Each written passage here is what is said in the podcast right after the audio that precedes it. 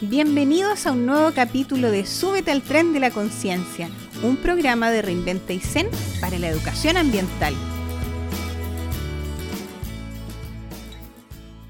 ¿Qué tal? Aquí estamos en un nuevo capítulo de Súbete al tren de la conciencia, un programa de conversación, de diálogo que siempre nos invita a abrir un poquitito más la mirada, a recordarnos que cada uno desde el lugar donde esté puede innovar, puede trabajar por hacer de la educación un espacio sustentable donde los niños y las niñas tengan más oportunidades y eso también en cierto modo es sembrar, ¿ya?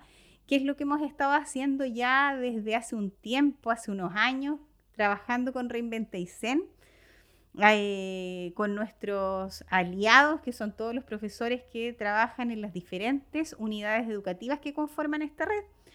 Por eso hoy día eh, estamos muy orgullosos, muy contentos de recibir a nuestra nueva invitada que viene directamente desde la escuela Rivera Sur.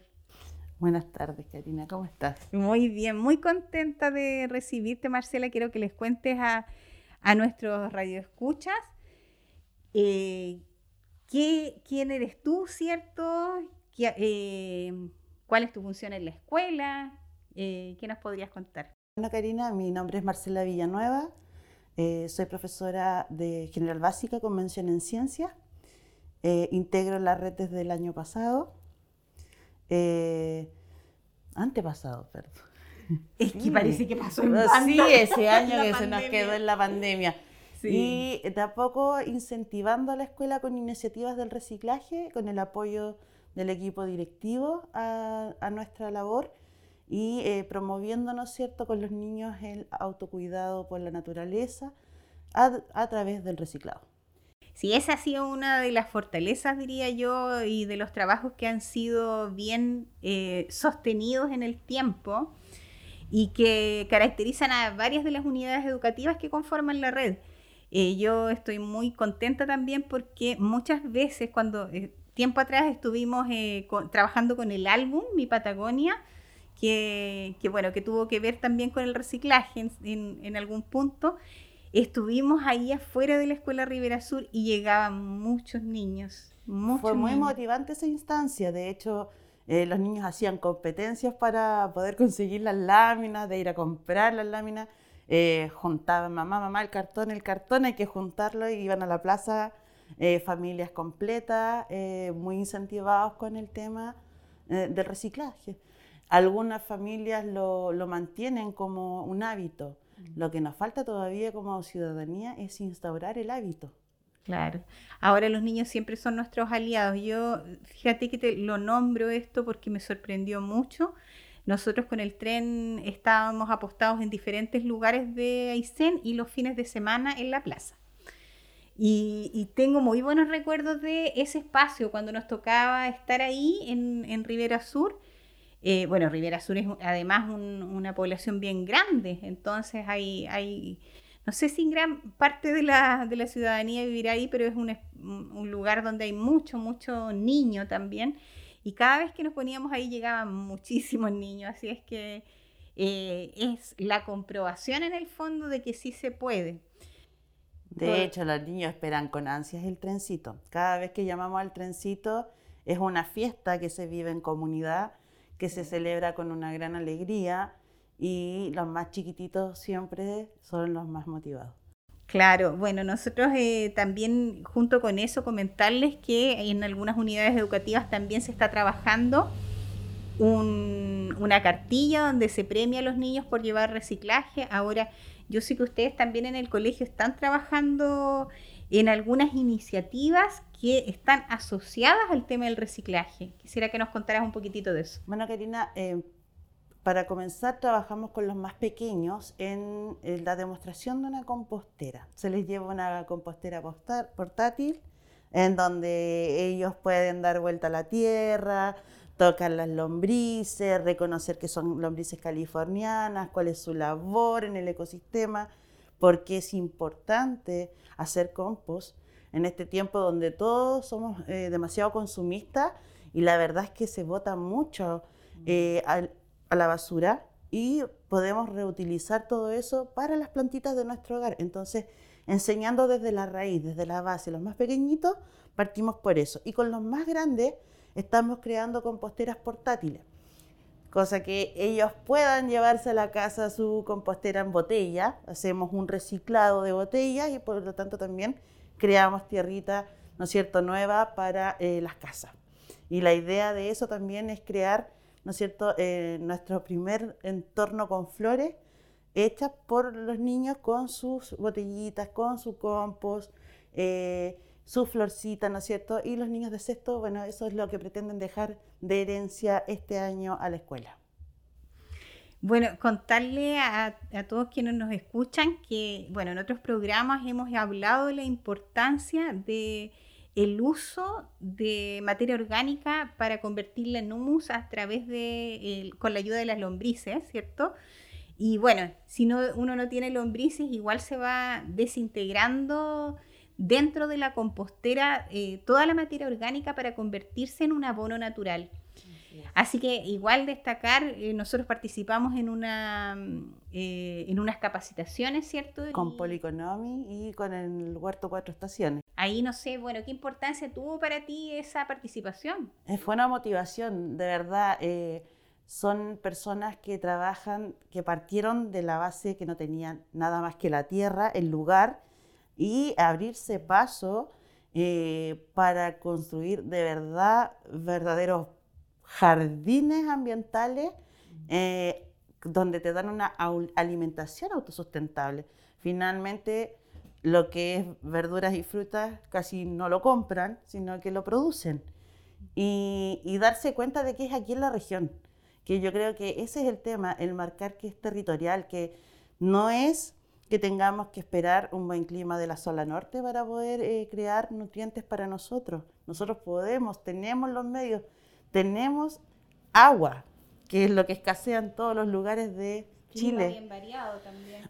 Exacto, y si te das cuenta a través de los años, el clima también ha mejorado. Por lo tanto, las condiciones han mejorado y están para que las personas le saquen provecho. El tema es enseñar y el aprender, ¿no es cierto?, a cómo trabajar con estos recursos y creo que eso fue lo motivante, porque si bien uno tiene la base de lo que ve de los papás, eh, ya después que te expliquen los procesos, los tiempos, cuándo sembrar, cuándo cosechar, eh, los cuidados que hay que tener con la planta, lo que nos nacía todo, el cuidado, cómo lo hago con las babosas, tío, cómo lo hacemos con las babosas, y buscar fertilizantes naturales y ver que todo está ahí, que, que la verdad la tierra nos ofrece mucho y hay que sacarle provecho. Y se enseña desde la base. Sin, la verdad es que, como dicen, un adulto ya formado que tiene sus principios, difícilmente podemos entrar a cambiarle la memoria, a no ser que quiera un tema de conciencia. Mm. Pero los niños nacen ya eh, más receptivos a esos cambios.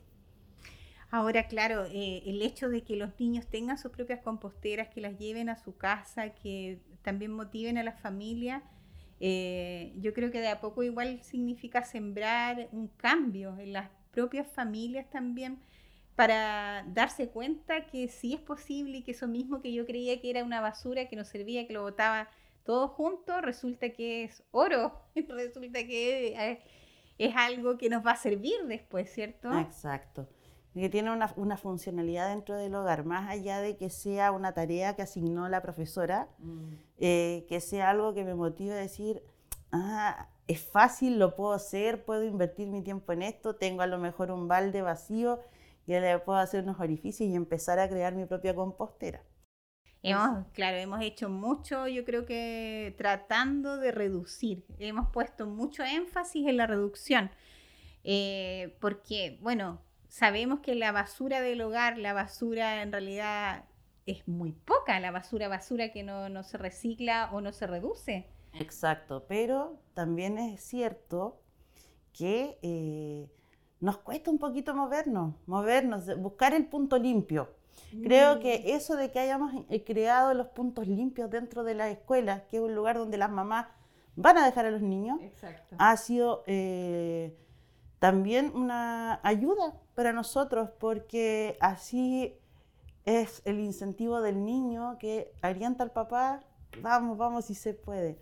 Eh, muy lindo ver que también en el sector Rivera Sur ya tienen puntos limpios, algo que no, no se había visto. Entonces, que vayamos marcando la pauta Aysén con el reciclaje es muy lindo. En este proyecto que, bueno, está ya es el segundo año, el Súbete al Tren de la Conciencia, que tiene el mismo nombre del programa, eh, se pudieron eh, invertir, se pudo invertir en, en, crear nuevos puntos limpios, mejorar los que ya teníamos dentro de las unidades educativas y claro, hay varios colegios eh, que en este caso están adheridos a la red y que tienen sus puntos limpios al interior de los colegios, pero tú también haces alusión a los que están eh, en algún sector externo, siempre los que están en el Sí, de hecho en el parque que hay a la vuelta de la escuela se creó un punto limpio. Entonces eh, llama más a que el que lo vea pueda, pueda lograr reciclar. La verdad es que lo que sí nos falta un poquito es enseñar eh, ¿Qué? ¿Cómo? ¿Y cómo? ¿Y cómo? Sí, porque generalmente llegan y tiran las botellas así como están, con los restos de bebida, ¿no es cierto? Eh, los envases sucios.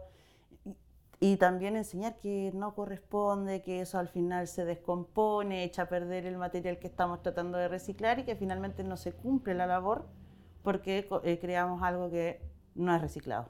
Claro, ahora qué importante lo que tú señalas, yo creo que de todas maneras en un algún capítulo más vamos a invitar a Cristian Martino nuevamente, vamos a, trabajar ahí y volver a hacer eh, este mm, recuerdo de cómo debe venir, en qué condiciones debe venir lo que reciclamos, qué realmente se recicla y cómo sale desde aquí, porque es también, hay que decirlo, eh, difícil porque nosotros vivimos en una zona aislada para sacar todo este reciclaje de aquí de la región se hace un esfuerzo grande, pero se logra, se logra y se hace, que eso igual de repente uno cuando recicla en otros lugares que son más grandes, uno dice, bueno, ¿conoce uno de verdad el destino final? ¿Estará yéndose a alguna empresa que está trabajando y haciendo algo con este material?